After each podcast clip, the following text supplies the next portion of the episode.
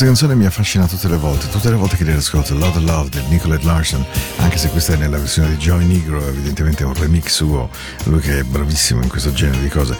Dicevo che Love Love è una canzone che già quando uscì piacque molto a tutti i DJ del mondo perché è davvero la quintessenza di una canzone radiofonica, nel senso che ha un buon movimento, ha un buon suono, è gradevole, ma nel contempo ha una dolcezza, una morbidezza, una, una capacità di apparchiarsi proprio nelle nostre giornate in maniera perfetta. This is gonna be a lot of love. Uh, Nicolette Larson, versione dell'amore della sua vita, Neil Young, con il quale si dice abbia avuto una relazione molto focosa, sia pur di breve durata, ma questo è l'amore. L'amore vola, viene, torna.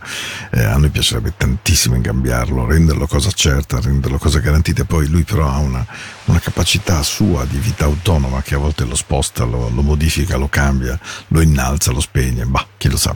Ben arrivati Into the Night, mh, mm, naturalmente la data 9 ottobre dalle 21 alle 22. Io sono Paolo, sto con voi quindi per 60 minuti. Poi ci risentiamo mercoledì sera, stesso orario qui da Radio Ticino. Mi auguro che il suono vi piaccia e che sia la musica che vi faccia bene dopo giornate sempre impegnative. E quando leggo Zult mi vengono in mente delle notti fantastiche in un'isola, Itzmo, che io adoro, vicino ad Hamburgo, con questo grande locale che si chiama Zanzibar. Se non ci siete mai stati andateci, vi prego, perché è magico, bellissimo, bellissimo. E da Zanzibar è dedicato al remix delle Banderas di This Is Your Life, una delle canzoni più belle che io conosca, più di atmosfera, perché, non, perché contiene una malinconia suadente dentro a un po' di riff musicale, meravigliosa.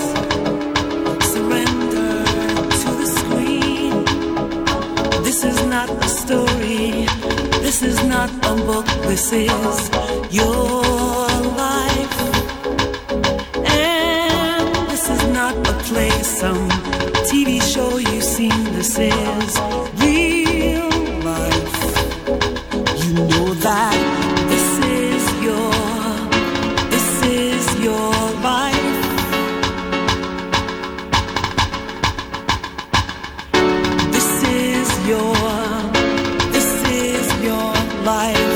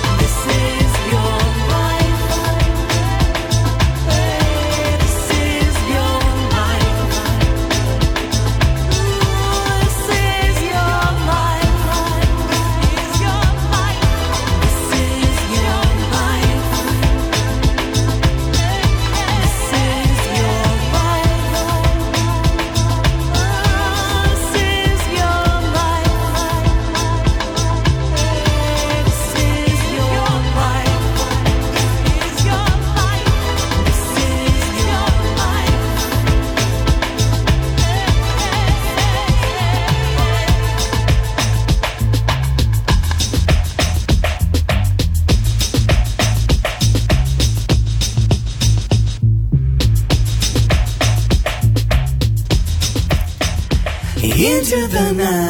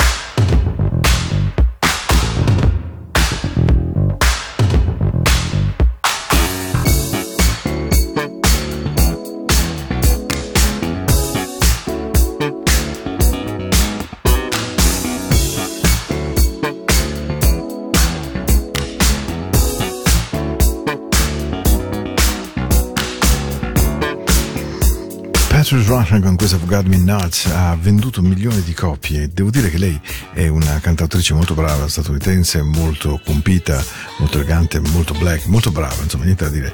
Ma certo che questo suo Forgot Me Nuts è stato un tormentone straordinario che le ha dato una popolarità che poi in un certo senso lo ha, l'ha condannata a essere sempre solo quella di Forgot Me Nuts. E, il fatto che poi George Michael ne abbia usato un giro in un suo brano, eh, che tutti ricorderete sicuramente, non ha sicuramente agevolato in un certo certo senso il fatto che lei potesse avere anche una sua vita propria. Come sempre accade poi nel paese in cui si è qualcuno, ciò resta un po' più facile, ma quando poi l'immagine si disperde in tutto il mondo, lei semplicemente resta quella bravissima di Me Nuts. State ascoltando naturalmente Into the Night in compagnia di Paolo. Questa sera facciamo una musica un po' più, come posso dire, un po' più, non lo so, però bella, mi piace, mi piace. Eh, ho fatto una scelta andando un po' indietro perché a volte i ricordi fanno veramente bene, sono cassetti che è giusto aprire, appoggiarsi su una bella Vanity di poltrona frau di pelle rossa e pensare, semplicemente pensare che si è vissuta una vita. E quando si ha 62 anni, eh beh, è chiaro che molto di più ciò che si è vissuto di ciò che resta. Non è un problema di malinconia, è un problema di pura matematica applicata.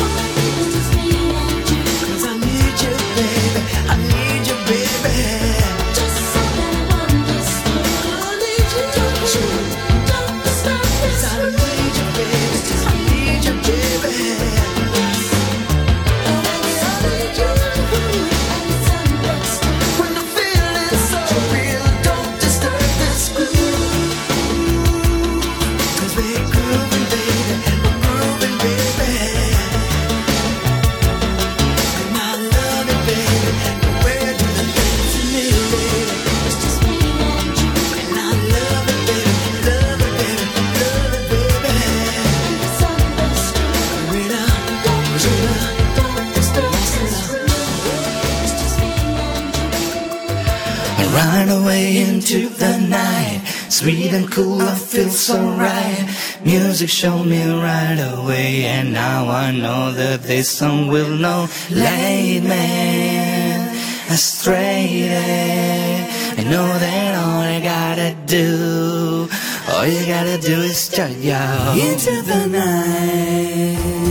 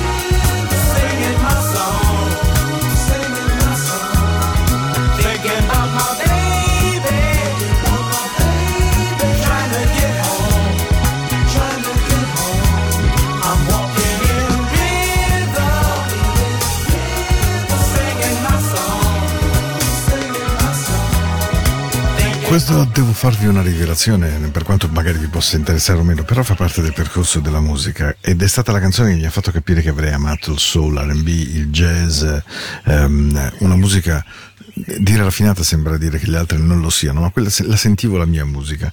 E questo DJ mitico di cui intanto vi parlo, Gigi Marziali, era innamorato di Walking Rhythm dei Blackbirds, perché in realtà dietro Blackbirds c'era questo grandissimo sassofonista e poi eh, anche trombettista Donald Byrd. Donald Byrd è un jazzista di livello incredibile, che fece questo gruppo e dedicò le sue energie, parte del suo denaro, parte della sua capacità interpretativa, artistica, anche compositiva, appunto questo giovane gruppo che si chiamano Blackbirds. E Walking in Rhythm, secondo me, resta un manifesto straordinario della miscellanea tra qualcosa di molto sole e quasi jazzy. Bellissimo, bellissimo. Ben arrivati.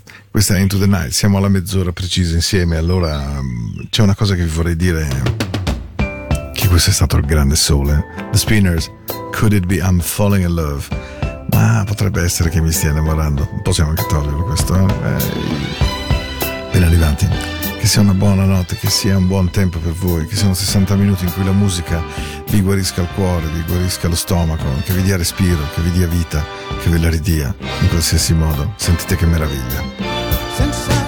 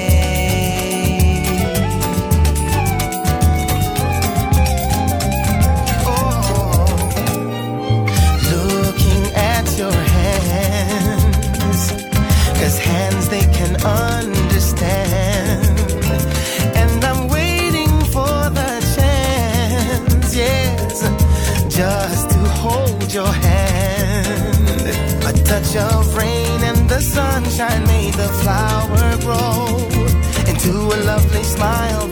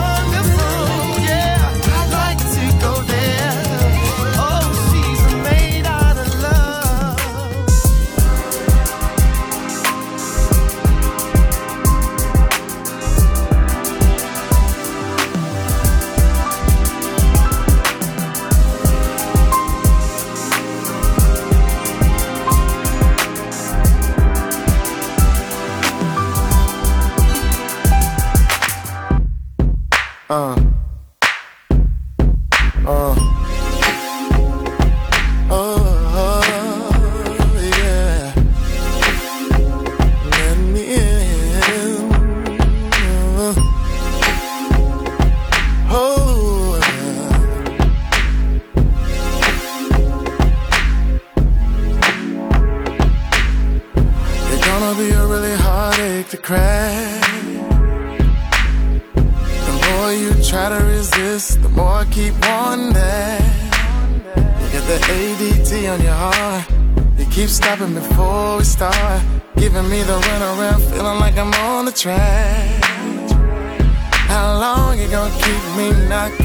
at your door.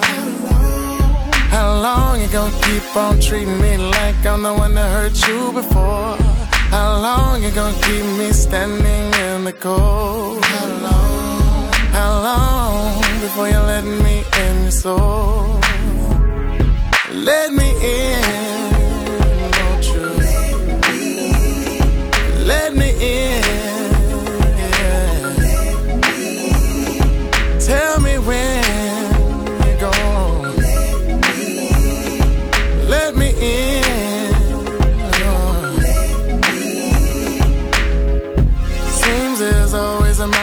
time.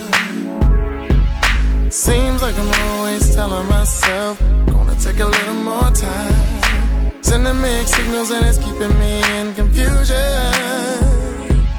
Please don't keep making excuses. How long can you just let time keep slipping away? How long? How long you gonna keep our future from being today? How long you gonna live? Flight keep getting delayed? How long? How long you gonna keep us from having it made? What do you say? Let me in.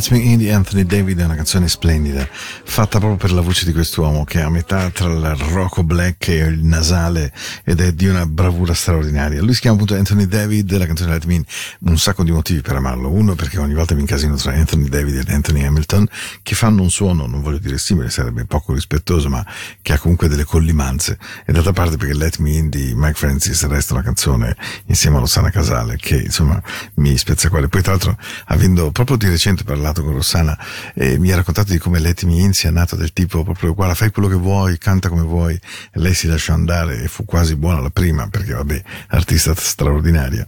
Ma di tutto questo ci parlerà un film presto che esce su Mike Francis fatto da due persone eh, zeppe d'amore, zeppe di passione, zeppe di sogni si chiamano Paolo e Jonathan. Ci stanno lavorando moltissimo con molta cura, con molta dedizione, con molto rispetto di un personaggio che è, è amato. E la cosa che colpisce di più mi raccontava Paolo è che ogni volta che incontrano eh, personaggi del mondo dello spettacolo che con lui abbiano avuto a che fare eh, c'è proprio una traccia di un amore, di una leggerezza, di un rispetto, di una coesione, di una condivisione, di un pathos che è stato davvero straordinario.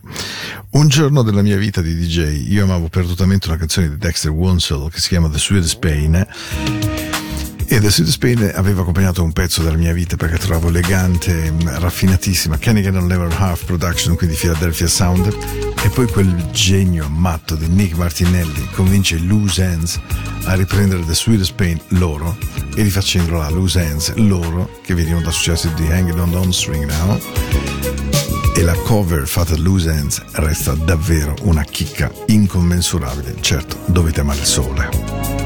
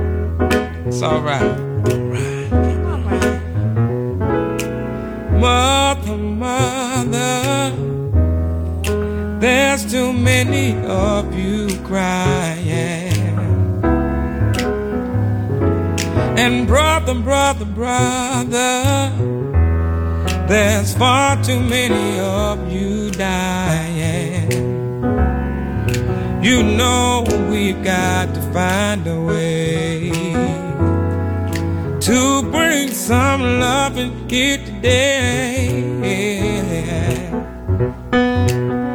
Father, Father, we don't need to escalate. Oh, cause war is not the answer.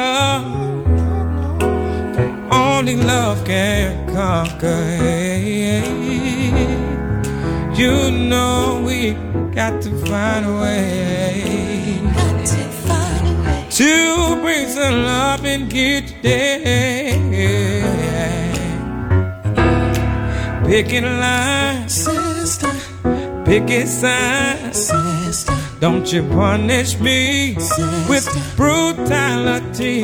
sister, Oh, talk to me sister, so you can see what's going on. What's going on? What's going on? Well,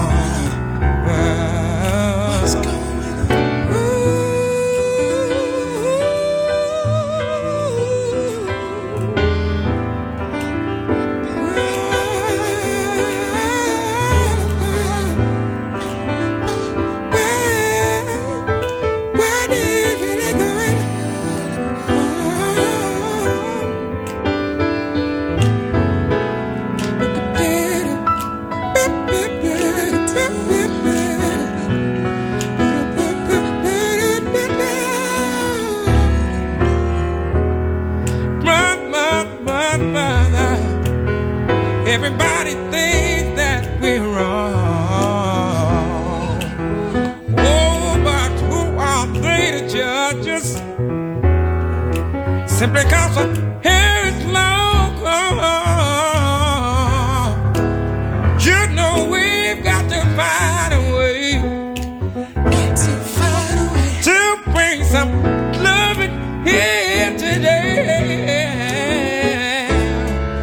Picket sign picket line. Don't you dare punish me with brutality. Oh, talk to me so you can really see what's going on. What's going on? What's going on? What's going on?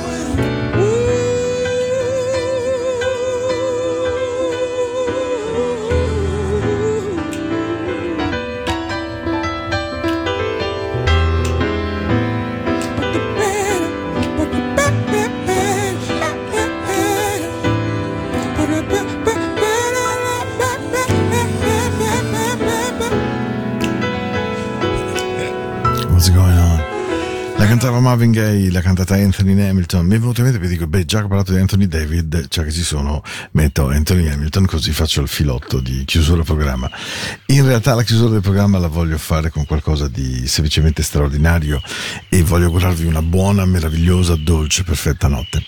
Vi auguro tutto il bene, davvero. Ci sentiamo tra 47 ore perché Into the Night torna. Sapete che sto con voi ogni lunedì ed ogni mercoledì dalle 21 alle 22. C'è un amico da Stoccarda che ha scritto vicino a Stoccarda delle parole bellissime. Lo ringrazio molto. Ora non ricordo il nome, ma gentilmente Matteo mi ha girato una mail e, e voglio dedicare a voi quest'ultima canzone perché è una meraviglia pura e credo che sarà una degna chiusura di una buona trasmissione, ma spero soprattutto di un cucù di 60 minuti buono per voi, buono per il vostro cuore.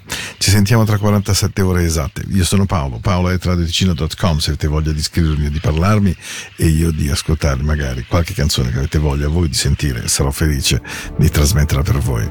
E adesso lasciate che Labyrinth ed Emily Sunday mi porti in un luogo magico, quello in cui loro cantano Beneath you, you beautiful, cioè sotto la tua bellezza, voglio andare dentro al tuo cuore, non soltanto l'apparenza, le cose profonde di te, le cose vere di te. I know you're out of my league, but that won't scare me away. Oh no. You've carried on so long, you couldn't stop if you tried it.